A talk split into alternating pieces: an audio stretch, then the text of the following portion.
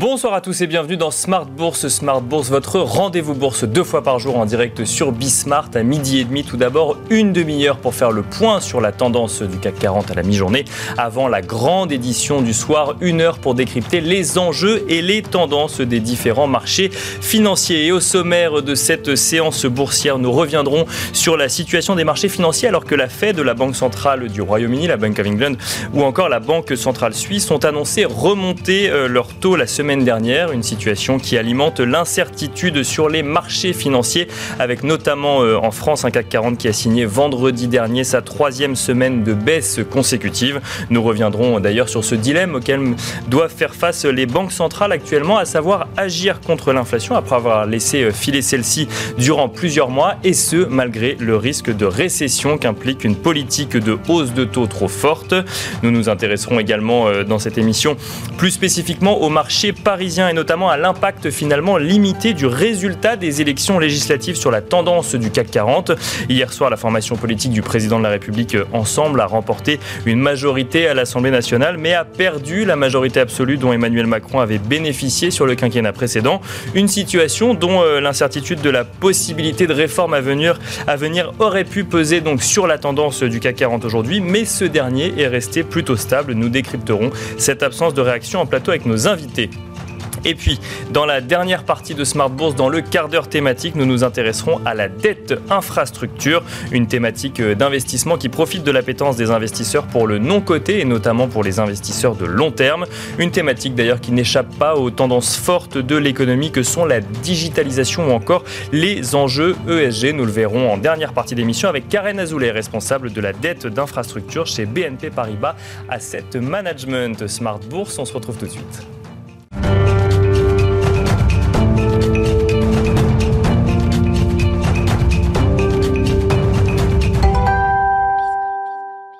Et nous commençons comme d'habitude avec Tendance Mon Ami, le résumé complet de l'actualité boursière du jour proposé par Alix Nguyen. L'heure est toujours à la prudence du côté du CAC. Les législatives n'auront eu que très peu d'impact sur l'indice parisien, euh, tant du côté des actions que sur le marché obligataire. Plus globalement, les places européennes connaissent une hausse timide. Euh, pour rappel, ce lundi, la place new-yorkaise est fermée euh, du fait de la journée de commémoration de la fin de l'esclavage. Peu d'indicateurs économiques aujourd'hui. L'agenda sera mince jusqu'à jeudi et la publication des indices PMI en Europe et aux États-Unis. Ce matin, nous découvrions l'indice des prix à la production en Allemagne et ce dernier explose à plus de 33% en rythme annuel, soit du jamais vu depuis 1949. Sur le Forex, si la journée s'annonçait calme, l'euro se redresse désormais. Aux États-Unis, on attend cette semaine l'audition semestrielle de Jérôme Powell sur la politique monétaire devant les deux chambres du Congrès, mercredi et jeudi. Le gouverneur de la Fed, Christopher Waller, a déclaré qu'il soutiendra une hausse de 75 points de base du taux des Fed Funds en juillet si les prochains indicateurs économiques se révèlent conformes à ses attentes. La présidente de la Fed de Cleveland, Loretta Mester, estime quant elle que le risque de récession augmente et qu'il faudra plusieurs années afin d'atteindre l'objectif de 2% d'inflation. S'agissant des valeurs à suivre, aujourd'hui, Airbus et Qantas annoncent avoir investi près de 200 millions de dollars. Les deux groupes entendent accélérer la mise en place d'une industrie du carburant d'aviation durable en Australie dans le cadre d'un accord historique. Valneva et Pfizer ont conclu un accord de souscription d'actions et mis à jour les termes de leur accord de collaboration et de licence pour le candidat vaccin contre la maladie de Lyme. Pfizer investira 95 millions de dollars, soit 8,1% du capital social de Valneva, à un prix de 9,49 euros par action euh, par le biais d'une augmentation de capital. Figeac Aero annonce avoir conclu un accord avec l'ATECOER pour la cession des actifs industriels et fonciers de sa filiale Dermosillo au Mexique. De cette opération devrait se concrétiser au plus tard le 30 septembre 2022. Et puis Atos annonce que Stéphane Lopito quittera le groupe au cours du second semestre 2022. Il sera remplacé par Nathalie Sénéchaud en tant que directrice financière du groupe. La séparation envisagée d'Atos en deux entreprises cotées distinctes doit conduire à une réorganisation complète du groupe Atos, dont sa direction financière. Voilà, c'était Tendance Mon Ami, le résumé complet de l'actualité boursière du jour proposé par Alix Nguyen. Et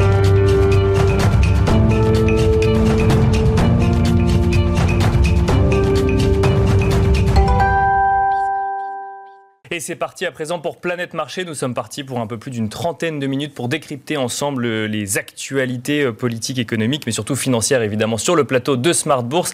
Et pour cela, nous avons le plaisir d'être accompagnés par deux experts de tous ces différents sujets. Wilfried Galland est tout d'abord avec nous. Bonjour Wilfried Galland. Bonjour. Vous êtes directeur stratégiste chez Montpensier Finance et nous sommes également accompagnés de Gustavo Orenstein. Bonjour Gustavo Orenstein. Euh, bienvenue sur le plateau de Smart Bourse également. Vous êtes responsable recherche macro et allocation d'actifs de Dorval euh, Asset Management. On va commencer avec vous, Gustavo Orenstein. Euh, une question qu'on va aborder euh, tous les trois. Un petit peu de politique pour commencer. Donc, euh, on a eu les résultats effectivement des élections législatives en France, des résultats qui pouvaient faire peur d'ailleurs au marché financier lorsqu'on s'est rendu compte qu'Emmanuel Macron n'aurait pas forcément sa majorité absolue. Bon, c'est vérifié depuis hier soir. 245 députés finalement ensemble donc à l'Assemblée nationale. Emmanuel Macron n'a plus sa majorité absolue. je ne vous demande pas un commentaire politique, mais un commentaire sur l'absence de réaction du CAC 40. On aurait pu s'attendre à des doutes, des angoisses de, la part d'un certain nombre d'acteurs financiers du fait que bah, les réformes vont être plus compliquées à mener potentiellement, que la majorité va avoir plus de mal à agir durant ce quinquennat et le CAC 40 finalement euh, n'en a pas grand-chose à faire. effectivement, il y a plusieurs raisons à cela. Bon, la première, c'est que le résultat effectivement n'est pas non plus une, catastrophe d'instabilité. Bien sûr. Dans la mesure où euh, euh, le plus important du point de vue des marchés financiers, j'entends bien du point de vue des marchés financiers seulement, ce sont les risques systémiques, par exemple que la France aurait un gouvernement qui souhaiterait quitter la zone euro, ou vraiment poserait énormément de problèmes de coordination avec les autres membres de, la zone euro ou de l'Union européenne. Bon, ça n'est pas le cas. Euh, et donc, du coup, il n'y a pas de raison non plus que c'est énormément d'impact sur les marchés financiers. Et par ailleurs, même si quelque chose qui concernerait la croissance française, par exemple, je ne même pas ce que ce soit le cas, mais mettons que ce soit le cas, euh, le faut pas oublier que le CAC 40 est un indice des très grandes entreprises françaises internationales qui font leur chiffre d'affaires un peu partout dans le monde, dont la sensibilité à l'économie française n'est pas aussi forte qu'on peut l'imaginer. Il y a des morceaux, effectivement, des entreprises qui sont très sensibles, mais euh, l'indice dans sa globalité n'est pas extrêmement sensible à l'économie euh, française. Donc, ça fait donc deux raisons.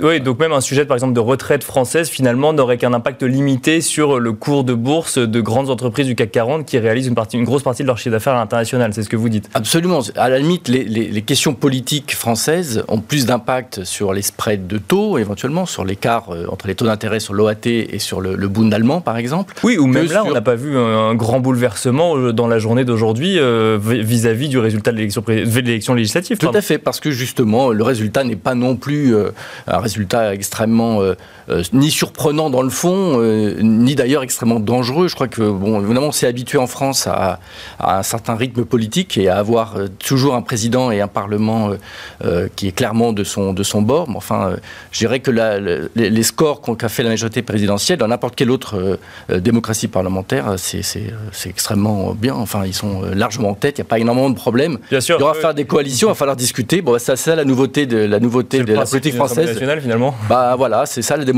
Donc à la limite, c'est pas extrêmement surprenant. Je vois pas non plus de motif à, à énorme inquiétude des marchés financiers. Euh, Wilfried Galland, même question. Alors je sais qu'effectivement, euh, c'est toujours euh, faire des raccourcis qu'essayer d'expliquer la tendance du jour avec ce qui s'est passé la veille, mais quand même, globalement, il y a une décision, enfin, il y a un résultat politique dont on aurait pu attendre qu'il crée un peu plus de stress sur, les, sur le marché parisien. On n'en voit pas du tout aujourd'hui. c'est quelque chose de normal selon vous? Bah, En fait, c'est tout à fait normal à partir du moment où, comme l'expliquait Gustavo, le, risque extrême, c'est-à-dire le, risque en fait de force centrifuge dans l'Union européenne, était clairement écarté par les, par les résultats. Donc ça, je je pense que euh, c'était effectivement ce que regardaient d'abord et avant tout euh, les marchés financiers. Le stress, il aurait été là. Voilà. Une percée plus grande de l'extrême gauche ou de l'extrême droite. Et d'ailleurs, on aurait vu euh, là les indicateurs réellement très importants, qui sont les indicateurs fondamentaux, qui sont le taux effectivement de la dette française, l'écart vis-à-vis de la dette allemande, et également comment se, serait comporté l'euro. On a vu très vite que lorsqu'on avait les premières estimations qui circulaient un peu sous le manteau vers 19h, qui étaient beaucoup plus compliquées encore hein, pour, pour, la majorité présidentielle, avec quasiment une égalité avec, euh, avec euh, le, bloc, euh, le bloc de gauche.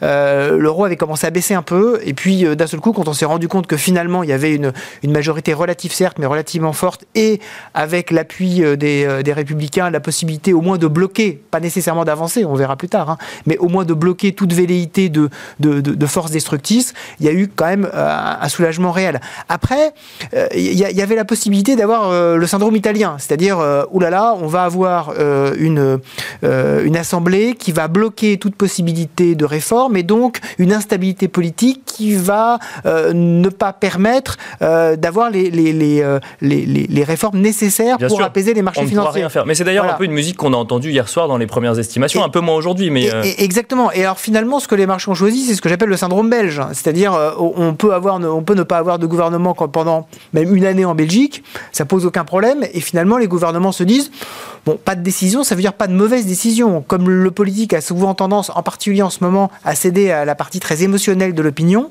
euh, et à une partie très polarisé, ça veut aussi dire qu'on va éviter les grands à-coups, puisque justement, comme le disait euh, Gustavo, il va falloir négocier, il va falloir avoir des, compromis, et des compromis, ça veut dire des choses un peu plus raisonnables. C'est forcément quelque chose qu'aiment bien les marchés. Après, euh, ce qu'on ce va avoir également, c'est comment est-ce que la BCE va se positionner, comment la Banque Centrale Européenne va se positionner par rapport quand même à un poids lourd, euh, à un poids lourd européen, dont on attend une certaine idée motrice de l'Europe d'une part, et une certaine rigueur financière par rapport à des indicateurs quand même de, de, de, dette, des indicateurs d'emprunt qui sont dire, pas parmi les plus brillants de, l'Union européenne et qui euh, suscitent quand même euh, euh, un, peu de, un peu de méfiance de la part de nos partenaires du Nord. Donc on va quand même attendre de voir comment est-ce que, à la fois politiquement, hein, au sein de l'Union européenne et vis-à-vis de, la Banque Centrale Européenne, comment est-ce que ça, ça, va ça va se positionner. Et déjà, on a commencé à voir que la BCE a commencé à se positionner un petit peu quand même. Bah justement, alors si on parle de la BCE, puis on viendra effectivement sur les autres banques centrales, mais d'abord, si on reste sur, sur la BCE, donc deux hausses de taux à venir, une en juillet, une en septembre, euh, qui ont indiqué, enfin qui ont, euh, qui, ont laissé entendre un certain stress et on a vu un certain stress sur les différents euh, taux obligataires des différents pays européens, à tel point que Christine Lagarde a réuni en urgence les gouverneurs de la BCE la semaine dernière pour évoquer, je n'ai pas d'autres termes à ce jour, évoquer euh, un, un, outil, un instrument anti-fragmentation, puisque le risque aujourd'hui euh, identifié par la BCE, c'est que les réactions du coup aux hausses de taux de la BCE soient tellement disproportionnées selon les pays euh, que finalement on ne soit plus dans une union obligataire ou dans une union de, crédit au niveau européen. Moi, j'ai deux questions. Alors, peut-être on va commencer avec vous, Wilfried Galland. Quel est le risque à ce que l'Italie emprunte beaucoup plus cher que la France ou que l'Allemagne, puisque c'était déjà le cas avant, à tel point qu'on a dû euh, emprunter tous ensemble lors de la crise Covid, et ensuite on essaiera de comprendre quel peut être cet instrument anti-fragmentation. Mais d'abord, quel est le risque fondamentalement? En fait, ce qu'il faut bien voir, c'est que la, BCE est, rentrée, comme ses autres homologues, euh, dans une espèce de compétition euh, à front renversé par rapport à la compétition qu'on avait dans les années 2010. Dans les années 2010, l'idée c'était de faire baisser la monnaie le plus possible pour euh, contrer la déflation, donc contrer la baisse de prix, et pour relancer l'activité, pour essayer d'avoir une reflation générale des économies. Il y avait une espèce de course, donc une course au prix bas, donc une course au taux bas, donc une course euh, nécessairement aux politiques non conventionnelles. Là, c'est exactement l'inverse, c'est-à-dire qu'il faut faire remonter la monnaie. Et on ne fait remonter la monnaie pour justement contrer l'inflation, pour en fait exporter sa propre inflation, pour éviter d'avoir justement des coûts d'intrants qui soient trop forts, qui soient trop forts, on ne peut le faire que si il y a une confiance très forte dans la capacité de l'union monétaire, de la zone monétaire, à être unie justement dans cette optique-là. Or, on voit que l'union n'est une union que un peu de façade, c'est-à-dire qu'on a déjà de, très fortes différences à la fois en termes d'approche politique au sein de la BCE, d'approche monétaire, qu'est-ce qu'on veut en termes de niveau de monnaie, est-ce qu'on veut une monnaie forte, est-ce qu'on veut une monnaie faible, et puis comme vous le dites euh, si justement, il y a cette espèce de prime d'intégrité de la zone euro qui fait que si jamais euh, les, euh, les, les, pays s'écartent trop, ça veut dire que on n'a plus comme l'est par exemple la zone dollar, on n'a plus cette unité qui fait que on sait qu'il n'y aura jamais, par exemple, de, de problèmes liés, par exemple, à un endettement excessif qui influerait sur euh, un système financier et, donc qui, générait de l'instabilité. Donc il faut absolument maintenir cette crédibilité, maintenir ce que disait Mario Draghi hein, à tout prix, le fait que on considère l'union économique et monétaire comme étant une union pérenne, comme étant quelque chose qui ne sera jamais remis en cause.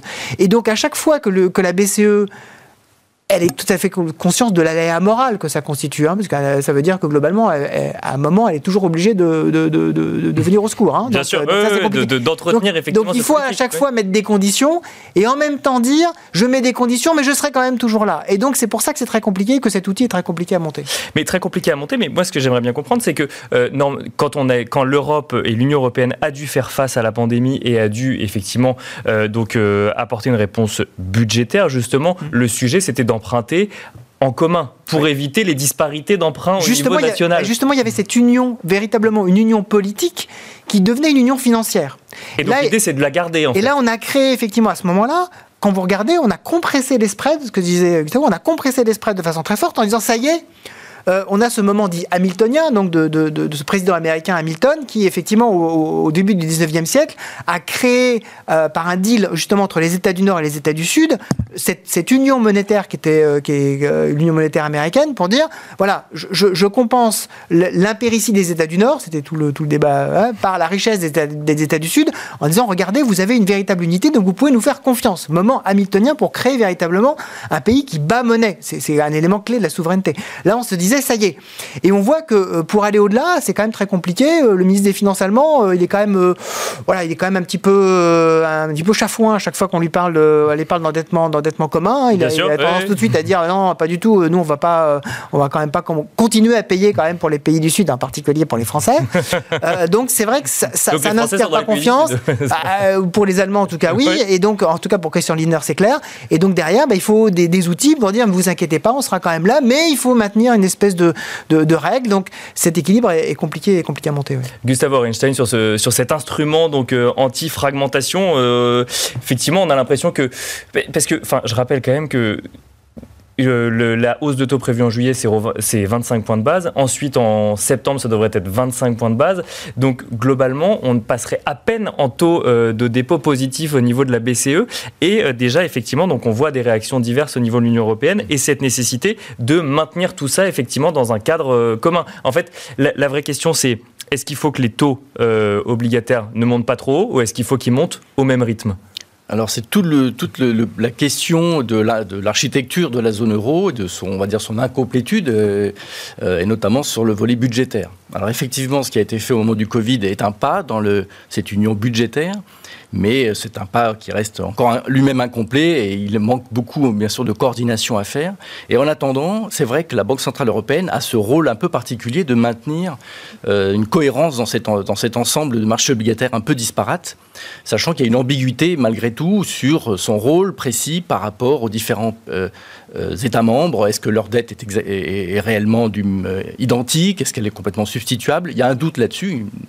Et, ça, oui, parce qu'on parle encore d'une économie italienne ou d'une économie, française ou d'une économie allemande. Avec des questions différentes. Donc, alors, ce qui s'est passé, c'est que dans les, quasi, depuis euh, depuis les, le discours de Mario Draghi et depuis déjà maintenant euh, plusieurs années, euh, comme il n'y avait pas assez d'inflation dans la, dans la zone euro, eh bien, il y avait une, une politique de la Banque Centrale Européenne qui, qui, réglait à la fois la question du manque d'inflation, mais également cette question de, d'une infrastructure européenne, de la, en tout cas de la zone euro, qui était imparfaite. Mhm. Avec une seule politique, elle, arrivait, elle arrivait à régler ces deux problèmes. Pourquoi? Mais Parce que les politiques d'achat, notamment obligataires, eh bien, permettaient de réduire les, les, les spreads, les contenir. Euh, le problème maintenant, c'est que quand il faut lutter contre l'inflation, eh bien, on vous partez dans l'autre sens, on augmente les taux et on arrête d'acheter des, euh, d'acheter des titres publics et donc on commence à libérer et à laisser euh, cette question de la fragmentation apparaître. Et effectivement, c'est un danger très important pour la, pour la zone euro. Et d'ailleurs, et la, la, Banque Centrale Européenne l'a rappelé, si la fragmentation augmente, elle ne pourra pas non plus respecter son mandat d'inflation il est clair que ça provoquera une crise qui, rendra complètement impossible le respect de, ce mandat. Donc, quelque part, elle, dit oui, mais lutter contre la fragmentation, c'est respecter mon mandat. Mais réponse, réponse notamment aux pays du Nord, euh, bon, qui disent non, euh, les spreads, c'est pas votre problème. Si, si, les spreads, c'est bien son problème. Donc, la fragmentation, c'est bien un morceau de la politique monétaire. Le problème, c'est l'outil précis, effectivement. On a très très peu de détails et pour cause. Euh, cet outil doit être légal, et c'est particulièrement difficile de faire un outil légal dans les conditions euh, actuelles. Et notamment, il faut qu'il y ait euh, une acceptation du monde politique, hein, de l'Eurogroupe ou de la Commission européenne. Il faut mêler les, politiques à cette question de, de cet outil-là. Et donc, c'est probablement assez, assez compliqué à mettre en œuvre, même si on sait que la Banque centrale européenne, forcément, a la capacité de le faire. Mais donc, si je comprends bien, moi je parlais de, en introduction de, dilemme euh, inflation-récession. Vous me dites non, non, c'est un triptyque inflation, fragmentation, récession quand on parle de la zone euro. La zone euro, oui. De la zone euro, oui. La zone euro, oui, clairement. clairement. La, la, la, zone euro, c'est effectivement le cas. Le, tout, tout, le débat d'aujourd'hui, c'est quelle est la ligne? Et c'est le. C'est un peu le, le problème fondamental des marchés quand même. C'est-à-dire que quelle est véritablement la ligne de la BCE la, ligne de la BCE de Mario Draghi, c'était très clair. Si je la synthétise en une phrase très simple, c'est l'euro avant les traités. Voilà. Globalement, c'est l'euro avant le traité. Là, voilà. Enfin, en tout cas, c'est tout faire pour que l'euro perdure, quitte euh, à tordre les traités dans tous les sens. Et en fait, il y avait un patron euh, qui était très fort, qui emmenait tout le monde derrière, lui dans un management qui était, on le savait, extrêmement vertical, qui a fait d'ailleurs démissionner Jens Weidmann, le patron de la, de la Bundesbank, hein, parce que voilà, face à Mario Draghi, personne ne résistait. Là, on est dans une, dans, une, dans une BCE totalement différente, avec un management de Christine Lagarde beaucoup plus horizontal, beaucoup plus euh, participatif mais avec euh, la contrepartie qui est que la ligne directrice est beaucoup moins claire. C'est-à-dire qu'on voit qu'effectivement, euh, tout l'artifice rhétorique euh, que vous avez admirablement retraduit de, la BCE, comme quoi ça marche, hein, mm. c'est en fait je suis obligé d'avoir un outil anti-fragmentation parce que sinon ça veut dire que la diffusion de ma politique monétaire ne se fait pas correctement dans toutes les zones de l'Union de, économique et monétaire. Et donc je ne peux je ne peux tolérer que la diffusion de ma politique monétaire ne soit pas euh, aussi efficace que celle que je, euh, que, je dois mettre en place. Alors que le véritable problème derrière, c'est la crédibilité de l'Union économique et monétaire d'une part, et d'autre part, c'est l'éthique qu'il y a derrière. C'est-à-dire que l'euro a été fondé, l'euro, l'euro c'est le Deutschmark. Il faut bien comprendre que l'euro a été créé en contrepartie de euh, la réunification allemande en disant, OK, on est d'accord pour que euh, l'Allemagne redevienne euh, le, pôle central en Europe. En contrepartie, on prend le Deutschmark. Mais l'Allemagne a dit d'accord, mais le Deutschmark, le, l'euro Deutschmark, l'euro est géré comme le Deutschmark l'était.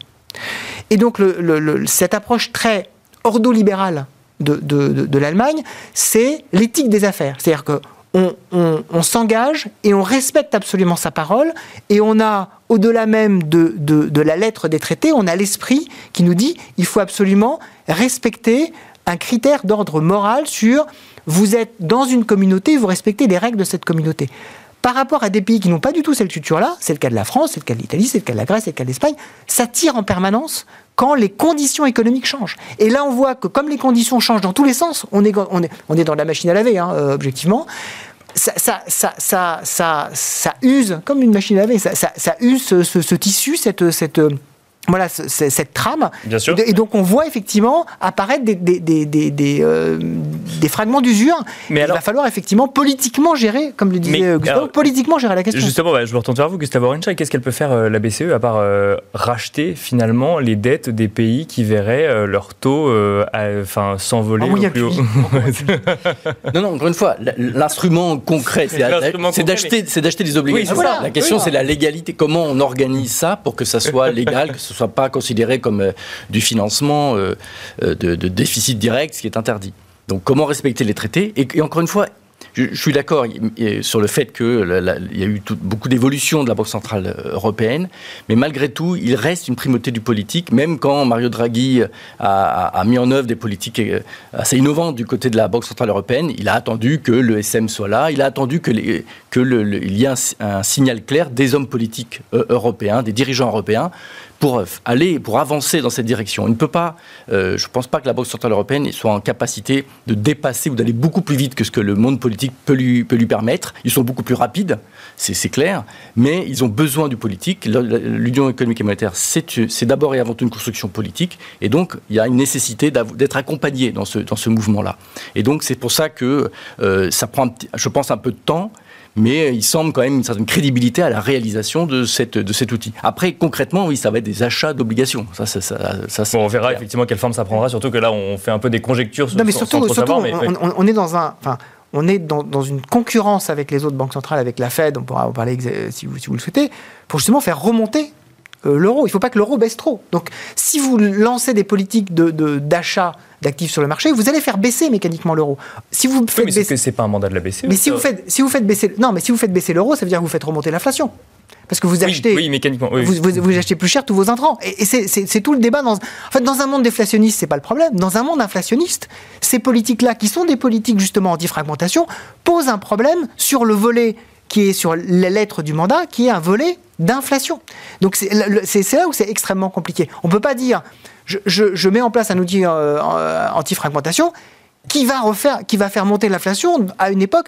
je rappelle quand même que nous, on a 5% d'inflation. Les Allemands en ont quasiment 9, les pays euh, d'Europe centrale en ont 15, et les pays, euh, les pays baltes en ont entre 15 et 18% d'inflation. Bien sûr, on n'est pas, on n'est pas du tout sur la même chose. Donc politiquement, il y a des tensions extrêmement fortes. Il va falloir gérer tout ça. Euh, juste, oui, avant qu'on passe quand même à la fin rapidement, mais très, très, rapide pour, pour, compléter et vraiment aller dans, dans, le sens. Il y a quand même une possibilité donc de stérilisation des achats qui permettrait d'éviter que le bilan de la Banque centrale européenne augmente. Donc elle peut stériliser. Donc il existe des moyens techniques pour éviter effectivement que le bilan gonfle tout en augmentant les taux Donc il y, a, des solutions, mais il me semble que c'est d'abord tout la question politique qui, euh, bloque, pas vraiment la question technique. Il y a la technique, elle est là.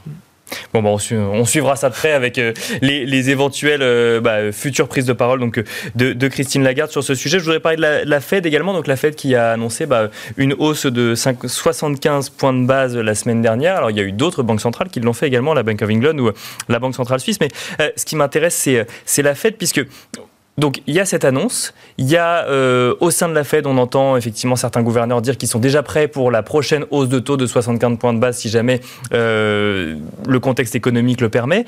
Et euh, on entend la Fed de, New York notamment, c'est ce que j'entendais dans Smart Bourse à midi, nous dire que il y a 90% de chances que ça passe par une récession. Et en fait, on a l'impression que la récession n'est pas forcément un frein à la continuité de, euh, la, de la politique de hausse de taux de la Fed, euh, Wilfried Galland Comment est-ce qu'il faut interpréter ça? Bah, on, a, on, a, cette tension quand même qui est claire entre, entre, inflation, entre inflation et récession. Aujourd'hui, la Fed a clairement fait son choix, en tout cas dans les discours, et c'est très très net, sur tout pour briser la spirale inflationniste. Quoi qu'il en coûte, quoi qu'il arrive. Et donc, même si, effectivement, dans les discours, hein, ce que, ce que, nous, dit, euh, ce que nous a dit Jérôme Powell de façon très claire la semaine dernière, hein, c'est je ne souhaite pas déclencher une récession. Il évidemment, on lui a posé la, question en conférence de presse, donc il a dit clairement je ne souhaite pas déclencher une récession. Je souhaite avoir ce qu'il appelle son soft landing, hein, c'est-à-dire en fait un atterrissage en douceur. Et en gros, il nous dit moi, je, voudrais que l'inflation atterrisse autour de 2%, avec un taux de chômage, aujourd'hui on est autour de 3,5%, avec un taux de chômage légèrement supérieur à 4. Il considère que ce serait acceptable. C'est un pari quand même extraordinairement audacieux. C'est-à-dire que quand on voit effectivement les indicateurs de la fête de New York, euh, on voit que les, probabilités de récession augmentent. Quand on voit euh, l'indicateur de la fête d'Atlanta, qui est un indicateur temps réel du, euh, du, PIB, là on est à zéro déjà sur le, sur le deuxième trimestre. Quand on voit l'indicateur du Michigan, on est au plus bas depuis 2011. Le Michigan, c'est l'indicateur que Jérôme Powell lui-même a dit suivre pour les anticipations d'inflation. Il a dit c'est un des indicateurs. Il, en a mentionné, il en a mentionné deux, un des indicateurs. Il a mentionné le Michigan et, euh, l'indice CPI, en plus du PCE qui suit de façon euh, récurrente, en disant c'est vraiment ça que, je suis en train de suivre. Toute la question qui se pose aujourd'hui, c'est est-ce qu'ils vont arriver à un moment où euh, le dilemme entre inflation et récession va être tel que la rhétorique va changer? Et ça, pour les marchés, ça va être critique. C'est-à-dire que les marchés, euh, ce qui les fait avancer, c'est l'augmentation permanente de la liquidité. Lorsqu'on réduit la liquidité sur les marchés, c'est la situation dans laquelle on est aujourd'hui, il est extrêmement difficile pour les marchés de monter. Il y a une, angoisse qui se passe. Voilà, c'est la liquidité, c'est l'oxygène. Bien sûr. Et donc dès que, euh, comme les marchés anticipent, ils vont avoir l'impression que tout est déjà dans les cours, qu'un pivot de la Fed est possible. Et ce que nous a dit Jérôme Powell dans sa, dans sa dernière conférence de presse, c'est je vais faire encore une hausse de taux, 50-75 points de base en juillet, et là je serai dans une position, je, cite, plus confortable, en gros je serai auto-neutre, pour ensuite décider de la marche à suivre. Ça veut probablement dire qu'à partir de juillet, les, options sont plus ouvertes. Peut-être qu'il va aller encore davantage dans une hausse de taux parce que l'inflation posera problème, mais peut-être aussi qui fera un léger pivot en disant attention, on est peut-être en train de rater le soft landing et que les indicateurs avancés sont tellement euh, mauvais en termes de, en termes d'activité qu'il faut absolument que je sois plus prudent. Et là, les marchés vont anticiper très très vite le fait que on va peut-être de nouveau avoir, par rapport au prix actuel, une liquidité supplémentaire. Donc un ralentissement finalement de la normalisation de la politique monétaire de la Fed reste plausible pour moi, ça reste plausible. Euh, de, toute façon, à un moment donné, ça, devrait être le cas. Hein. Euh, je, rappelle, et, je terminerai juste par là mon propos, que lorsque euh, Paul Volcker prend, prend ses, fonctions en 1979, hein, on parle toujours de l'instant Paul Volcker qui a brisé l'inflation, lorsqu'il prend ses fonctions en 1979, le ratio de dette sur PIB aux États-Unis de l'État fédéral, c'est 22%. Hein, aujourd'hui, on est supérieur à 100%. On ne peut pas avoir la même attitude vis-à-vis des taux d'intérêt quand on a 100% de dette sur PIB que quand on en a 22. C'est d'ailleurs à peu près la même chose en Europe. Hein. Quand François Mitterrand est arrivé, on, avait, on avait 20% de dette sur PIB, comme par hasard. Voilà. Euh, donc euh, voilà, non mais voilà, c'est à, peu près. Et donc dans un monde qui est très leveragé, dans un monde qui a énormément de crédit, on a acheté de la croissance à crédit. Donc ça veut dire qu'on est de plus en plus contraint à un moment donné, que la contrainte arrive de plus en plus vite, parce que notre taux de croissance potentiel est relativement bas compte tenu de notre niveau de dette. Et donc, bah forcément, votre taux d'intérêt doit s'adapter à votre taux de croissance potentiel, même aux États-Unis. Donc là, il va falloir suivre ça. Le, dilemme, il n'est pas encore totalement là dans les discours de la, Fed. Peut-être en juillet, peut-être en août, peut-être en septembre. En tout cas, euh, c'est ça que les marchés attendent. Gustavo Einstein, un soft landing, c'est plausible selon vous? C'est plausible, c'est possible en tout cas, mais je dirais que dans n'importe quel manuel d'économie, euh, n'importe quel étudiant de début de cycle, euh, donner les données du problème, vous dirait non, il va y avoir une récession aux États-Unis forcément pour faire baisser l'inflation. Bah, en tout cas, tous les indicateurs qu'on est censé regarder, notamment une inversion de la courbe des taux ou autre, euh, sont censés le mentionner à un moment ou un Enfin, le Alors l'inversion de la courbe des taux, ça dépend quel morceau. Oui, ça dépend quel morceau. Alors, on un des modèles de la Fed sur les risques d'inflation qui s'appuie sur la courbe des taux, comme il compare du 3 mois avec du 10 ans ne monte absolument pas. Au contraire, il n'y a pas aucun risque de, récession à court terme. Donc ça dépend quel morceau vous regardez. Donc je serai assez prudent sur la courbe des taux en règle générale et son, et son message euh, à, court terme. Non, je crois que c'est je crois que j'avais un sondage euh, dans le Wall Street Journal ce, ce week-end qui disait voilà 44% des économistes américains pensent qu'il y aura une récession dans les 12 prochains mois. D'accord. C'est logique de penser ça. C'est logique de penser ça parce que pour faire passer l'inflation de 8 à 2 sans récession, c'est vrai que c'est pas évident. En même temps, on est dans une situation un peu particulière. Le Covid, ce n'était pas dans les manuels. Le Covid, c'est ce choc euh, et nous sommes dans cette période post-Covid, euh, c'est quand même très très particulier. Une grande partie de cette inflation est une surprise, on n'arrive pas bien à la comprendre. Les économistes ne sont généralement pas très bons finalement à comprendre l'inflation, c'est assez surprenant, c'est un, des, points importants de, l'économie, et en même temps on a vraiment du mal à comprendre d'où ça vient, pourquoi. Tout le monde a été très surpris de cette accélération, et on sait, qu'il y a forcément un rôle du, Covid, qu'une partie, euh, avec le, progrès de l'économie, avec les l'offre qui s'adapte, etc. Une partie de cette inflation va disparaître, on ne sait pas quel morceau exactement. Donc euh, c'est extrêmement compliqué en temps réel de savoir exactement jusqu'où la Réserve fédérale doit aller. Euh, est-ce que l'économie américaine est plus ou moins sensible au taux d'intérêt? Il est clair qu'aujourd'hui, on s'attend à une Fed qui va monter ses taux jusqu'à 3,75. Je crois que c'est ça plus ou moins le, point haut. 3,8 fin euh, 3,8, voilà. Euh, or, en un sens, c'est très peu. 3,8, c'est pas grand-chose dans le fond quand on compare ça avec euh, les rythmes d'inflation actuels. Donc il faut imaginer que forcément l'inflation va d'elle-même ralentir. Oui, mais ça, c'est un pari. Effectivement. Ça, c'est un, discours qu'on entend quand même depuis un bout de temps, mais on, en attendant, elle est toujours là, cette inflation. Absolument, elle était beaucoup et, plus elle est encore plus là qu'avant. Oui, mais enfin, ce que, ce que, dit, ce que dit clairement euh, Jérôme Powell, c'est intéressant également, là aussi, quand on se rappelle euh, des, discours qui avaient lieu dans, dans, toute la décennie 2010. Dans toute la décennie 2010, tous les banquiers centraux disaient Vous nous demandez de lutter contre la déflation, un banquier central ne peut pas tout faire. Il va falloir que les autorités budgétaires, les autorités fiscales, euh, fassent leur part du boulot. Régulièrement, en particulier, Mario Draghi était extrêmement vocal sur, ce sujet-là en disant arrêtez de vous reposer uniquement sur les, euh, banquiers centraux. Et là, on est exactement dans, l'effet inverse. C'est-à-dire que les banquiers centraux disent, ont le même type de discours, mais en disant là, vous attendez de nous de briser une inflation qui est venue d'abord de perturbations de l'offre que vous avez créé avec, euh, avec les, les, restrictions Covid. Donc il faut que vous travaillez sur l'augmentation de l'offre pour que nous, on puisse après ajuster la demande et sous-entendu, vous avez aussi créé l'inflation parce que vous avez injecté tellement dans, l'économie en, termes de, en termes de demande. Je rappelle quand même que les États-Unis sont montés jusqu'à 27% de déficit de PIB. Mhm. Que nous, en, France, on se dit, oh là là, on est monté à 12. Ils sont montés à 27 quand même. Hein. Donc 27, c'est juste, enfin, c'est, juste, juste ahurissant. Donc ce que, disent les, ce, que, ce que dit Jérôme Powell, et ce que dit aussi d'ailleurs Christine Lagarde, c'est en fait, un banquier central ne peut pas tout faire. Elle peut agir sur l'inflation en pressurant la demande. Euh, Jérôme Powell le dit euh, avec euh, le resserrement des conditions financières. Christine Lagarde est un peu plus claire là-dessus, hein, en, diminuant la demande. Mais si on ne fait aucun effort sur, pour l'amélioration de l'offre, alors la diminution de la demande pour atteindre l'objectif est telle qu'effectivement on envoie dans une récession extrêmement profonde et ça pose d'autres problèmes politiques. Donc là, il faut que chacun travaille la main dans la main. Et c'est très très important qu'à un moment, tout le monde se mette, euh, dire, euh, façon coordonnée autour de la table pour être certain qu'en fait, on ne va pas être dans un, univers où juste les banquiers centraux devront appuyer tellement sur la demande dans une phase où l'offre n'est pas suffisante. Voilà, on a effectivement euh, posé le contexte de, avec notamment la... BCE et la, Fed, on l'a bien posé. Il nous reste quelques minutes euh, seulement, peut-être pour avoir quand même votre avis sur, bah, sur ces marchés financiers à proprement parler, qu'ils soient actions ou obligataires. Donc on parle d'un crack obligataire quand même depuis plusieurs mois, plusieurs semaines, plusieurs mois.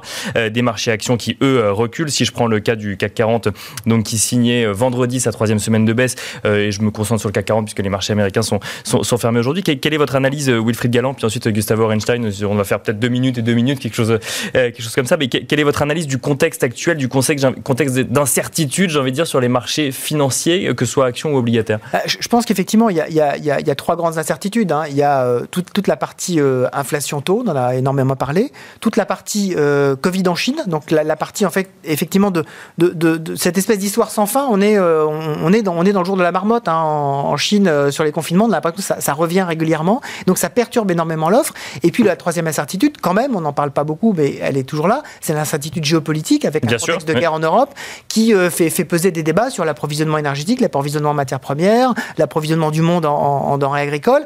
Et tout ça, effectivement, ça pèse, ça pèse sur les marchés.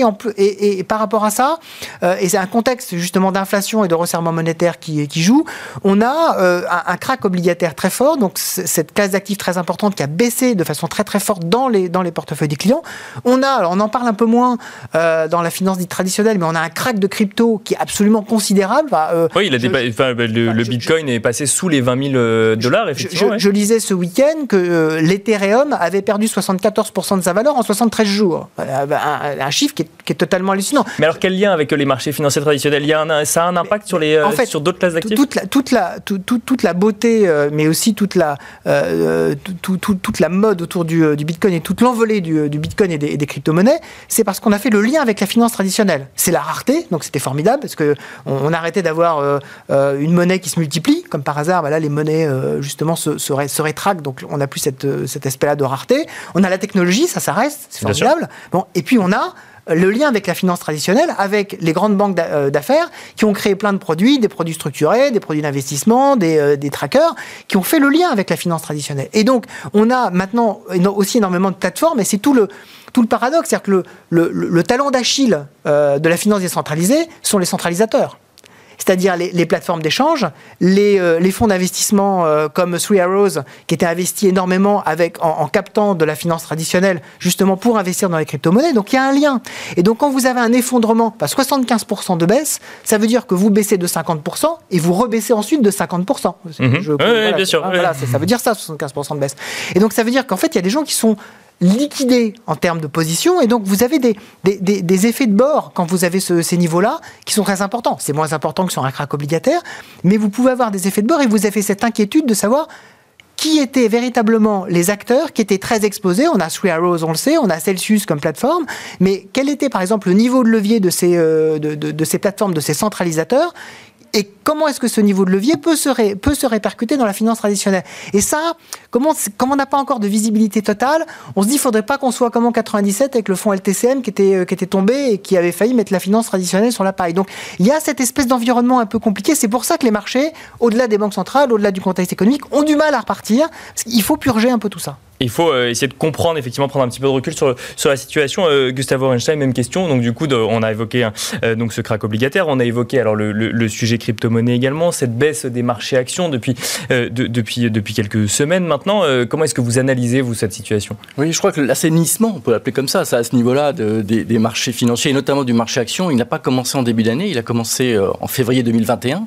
C'est depuis, depuis l'année dernière, en fait, que les, les, vous avez Arc Innovation, ce fameux ETF que tout le monde regarde s'est effondré, je crois, de 80%. Et ça, le point haut, c'était en février 2021. Donc, euh, c'est une correction qui a, qui a débuté euh, il y a un certain temps déjà.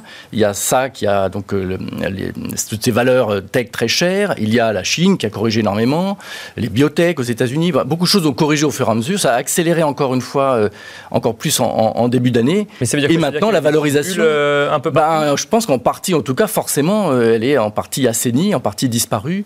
Et donc, il y a quand même face à ces difficultés et ces questionnements, de l'autre côté, un marché action notamment qui est quand même beaucoup beaucoup moins cher.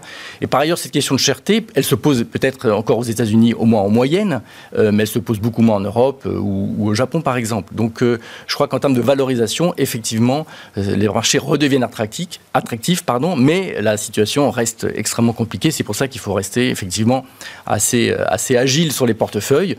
Et par exemple, oui, on ne sait pas encore où sont les points bas. Alors on ne sait pas encore. Sait jamais. Oui, on ne sait, jamais, où sont les points bas. On ne sait jamais. Oui, on sait jamais. Donc effectivement, quand on a du temps, on sait euh, qu'il faut euh, probablement acheter au fur et à mesure. Mais il faut bien comprendre qu'il y a déjà une correction très forte.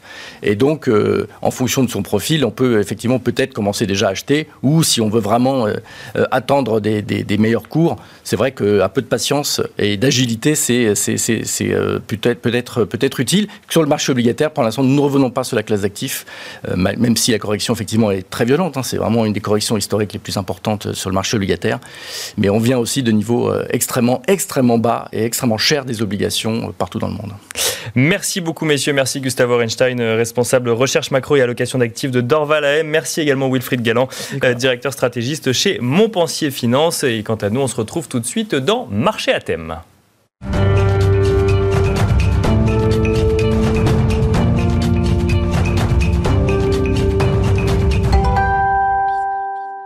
Et c'est parti à présent pour marché à thème, le dernier quart d'heure thématique de Smart Bourse. Et aujourd'hui, un marché à thème consacré à la dette d'infrastructure, une thématique d'investissement moins connue que euh, les marchés actions, mais qui peut offrir euh, dans certains cas une alternative aux investisseurs de long terme. Pour en parler, nous avons euh, le plaisir de recevoir sur le plateau de Smart Bourse Karen Azoulay, responsable de la dette d'infrastructure chez BNP Paribas Asset Management. Bonjour Karen Azoulay. Bonjour. Bienvenue sur le plateau de, Smart Bourse. Alors, dette d'infrastructure, on n'est pas sur du marché coté, là pour le coup, on est sur euh, quelque chose qui se rapproche plus du j'allais dire du private equity, mais le private equity, dans on parle d'achat d'actions, pas forcément de dette. Comment est-ce qu'on comment est-ce qu'on définirait euh, la dette d'infrastructure? Alors, effectivement, tout à fait. Alors déjà, euh, private equity, on est proche, mais c'est de la dette privée. D'accord. Donc, on est ici dans une classe d'actifs qui est illiquide. Euh, les secteurs, en fait, qui sont concernés sont très spécifiques. Le premier secteur, c'est le secteur du transport, qu'on appelle traditionnellement, voilà, c'est les, autoroutes. Parce qu'on va euh, financer des infrastructures au niveau d'un État, par exemple, ou d'une région ou d'une ville. Exactement, voilà. Exactement. Après, euh, aujourd'hui, le secteur du transport euh, s'est un peu transformé, on va dire, dans les objets que l'on finance. Et aujourd'hui, on financera plus le thème de la mobilité, notamment de la mobilité verte. D'accord. Donc, ça peut être euh, aujourd'hui plutôt des tramways, des métros qui sont électriques, du rail également. Et puis, on parle aussi de mobilité urbaine, avec par exemple des plateformes de chargement de véhicules électriques. Donc ça, ce sera le premier thème. On a le deuxième thème qui est évidemment un thème euh, très important, qui est le thème de la transition énergétique. D'accord. Alors transition énergétique, il y a un peu deux volets. Euh, premier volet, c'est tout ce qui est énergie renouvelable, voilà, de façon classique, euh, éolien, solaire, mais aussi justement la décarbonation de ce qu'on appelle les utilities, et donc tout ce qui est réseau de distribution d'électricité, par exemple, réseau de chaleur. donc c'est un second thème qui est évidemment très important euh, aujourd'hui et au vu du contexte euh, actuel. Euh, il y a un troisième thème qui est extrêmement important, qui est le thème de la digitalisation. Et là, nous, ce qu'on va financer, c'est des infrastructures télécom. D'accord, ce qui va permettre finalement ensuite aux entreprises de pouvoir assurer leur transformation digitale. C'est des câbles, par exemple, ou, autres, qui, permettent d'avoir du, du, numérique. Exactement. En fait, c'est par exemple euh, de l'accès à de l'Internet haut débit. Alors nous, on va par exemple financer, euh, on va travailler sur la fracture numérique. Donc c'est plutôt d'apporter de l'Internet haut débit à euh, des zones plus rurales, parce qu'aujourd'hui, les zones des villes est déjà très bien outillées. Et donc voilà, c'est ce, type d'actifs qu'on va financer, comme par exemple aussi des data centers, parce qu'évidemment avec les... Bien sûr, il faut stocker les données, oui, bien sûr. Consommation de données, c'est très important, ou des tours télécom. Donc tout ça étant dans les infrastructures télécom. Et puis il y a peut-être aussi un autre secteur qui est important à mentionner, c'est tout ce qui est infrastructure sociale. Alors, euh, c'est plutôt tout ce qui est euh, financement des hôpitaux, euh, des écoles, des universités, qui étaient historiquement financés dans un mode de partenariat public-privé. D'accord. Et aujourd'hui, on voit beaucoup plus d'argent privé dans ce type de secteur-là, là pour le coup comme une conséquence directe de la crise sanitaire, alors que tout ce qui est digitalisation existait déjà avant. Alors, donc là, effectivement, on a, défini un petit peu les grandes thématiques d'infrastructure, donc au niveau d'une ville, d'une région ou, d'un pays qu'on va financer. Et alors, on le finance avec de la dette. Ça veut dire que c'est quoi? C'est des, euh, on est sur un financement obligataire de, euh, de, de, toutes ces infrastructures? Alors, c'est pas des, alors ça peut être des obligations, mais ce sont plutôt des contrats de prêt en fait, euh, plus classiques. et ce qu'on finance, alors c'est assez intéressant parce que sur tous ces secteurs, vraiment le dénominateur commun, c'est qu'on finance des actifs qui sont tangibles, euh, qui sont essentiels à la collectivité. Bien sûr. Et qui présentent le plus souvent des fortes barrières à l'entrée. C'est-à-dire que si on met en place, on finance un réseau de fibre optique, il n'y a pas de raison d'aller euh, qu'un autre constructeur vienne. Euh, oui, surtout que c'est des commandes publiques, j'imagine. Donc, La plupart du temps, il y a une composante effectivement publique, notamment sur les revenus. Donc, on peut, par exemple, sur les énergies renouvelables, bénéficier de tarifs qui sont régulés. C'est également une caractéristique qui est euh, importante, ou en tout cas au moins des tarifs qui sont euh, contractés. Par exemple, une centrale solaire, elle va vendre son électricité euh, via un contrat, via un contrat de vente. Et alors ça, c'est des, des, investissements, si je peux les appeler ainsi, accessibles à un investisseur particulier Non, c'est on est vraiment pour le coup dans le cadre d'institutionnel aujourd'hui. Alors effectivement, nos clients principaux euh, sont des clients institutionnels. D'accord. Euh, l'intérêt, en fait, euh, pour, pour des clients institutionnels, c'est déjà d'une part la diversification, puisque, en fait, ce que je vous ai expliqué comme caractéristique essentielle, les conséquences, c'est qu'il y a une faible volatilité sur cette classe d'actifs et une décorrélation par rapport à des classes d'actifs liquides plus traditionnel. Oui, puisque vous nous avez dit que c'est euh, de, par nature, effectivement, un investissement illiquide. Exactement, c'est par nature illiquide et donc euh, ça apporte une diversification parce que c'est décorrélé, en fait, euh, des cycles économiques et c'est résilient. Et donc, ça apporte une diversification dans un portefeuille d'investisseurs. Le deuxième intérêt, c'est aussi, on vend, nous, de la valeur relative. C'est-à-dire qu'en fait, on vend quelque part une prime de liquidité. D'accord. Justement, c'est illiquide par rapport à des classes euh, d'actifs de crédit euh, plus, euh, plus liquides et qui en plus bénéficient d'un profil de risque qui est très conservateur. Et alors, un mot peut-être de, la rentabilité, alors, enfin, ou, de, ou, de, oui, ou du rendement, alors sans donner de, de pourcentage, mais quand on finance par dette un hôpital ou un réseau de fibre optique ou une route, qu'est-ce qui, quel mécanisme économique fait que nous, on a un rendement derrière? C'est Enfin, c'est simplement le fait effectivement d'avoir un rendement affiché à la base sur la dette ou ensuite derrière dans la vie effectivement de l'infrastructure, on va avoir un rendement si, si on est sur un investissement illiquide? Alors effectivement, on a des financements. Enfin, c'est un financement qui est liquide et c'est en fait c'est une technique de financement euh, qui euh, en fait utilise euh, est totalement dédiée à l'actif. D'accord. Et donc on a un rendement qui est donc une prime euh, alors, on appelle ça une prime de liquidité parce que c'est liquide, mais ça peut être aussi, on appelle ça aussi une prime de complexité. D'accord. Oui. Parce qu'en fait, c'est euh, ce que je vous disais, un Pour financement qui est totalement euh, dédié et fait sur mesure par rapport à l'actif. En fait, ce qui est important d'avoir en tête, c'est que c'est vraiment, on finance des cash flows. contrairement à du financement immobilier, on finance un actif. Nous, on finance des cash flows. C'est-à-dire que la centrale solaire, elle n'est pas reliée au réseau électrique et qu'elle ne vend pas son électricité via un contrat, en fait, elle n'a pas de valeur. Et donc, moi, je ne peux pas financer ces cash flows-là c'est la spécificité. Euh, aujourd'hui, on est, euh, alors euh, on, en parlait d'ailleurs dans, la première partie de l'émission, dans un contexte d'inflation assez important, que ce soit en France, en zone euro ou même dans d'autres parties du monde. Quelle, quelle actualité ou quelle réalité pour la dette d'infrastructure dans un contexte inflationniste? Alors, ce qui est important de savoir, c'est que c'est une classe d'actifs qui est essentiellement bancaire au départ.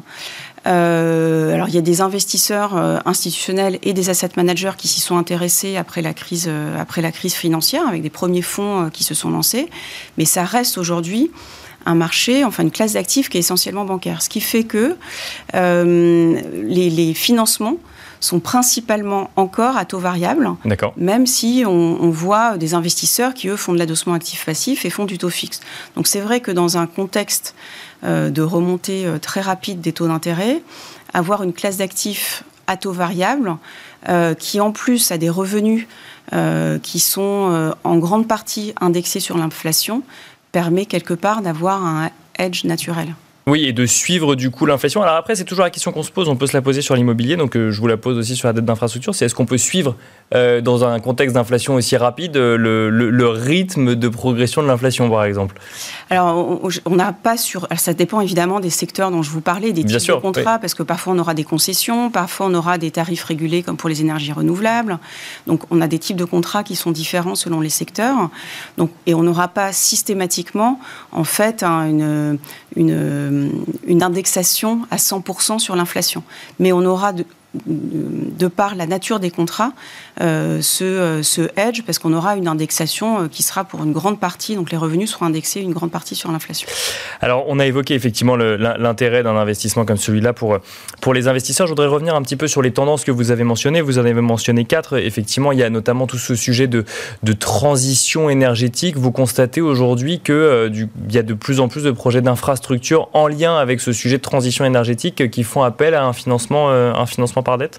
Oui, complètement. En fait, euh, le, financement de la transition énergétique se traduit en fait dans notre classe d'actifs par euh, la décarbonation quelque part. D'infrastructures existantes Exactement, ça peut être d'infrastructures existantes. Donc quand je, tout à l'heure je parlais par, euh, par exemple de, euh, du, du, rail, donc de l'électrification du rail, euh, c'est quelque part l'électrification du secteur du transport. Donc la mobilité telle qu'on on la finance aujourd'hui, c'est vraiment l'électrification du transport et la transition, et ça fait totalement partie en fait de la transition énergétique tout autant que le financement d'énergies renouvelables.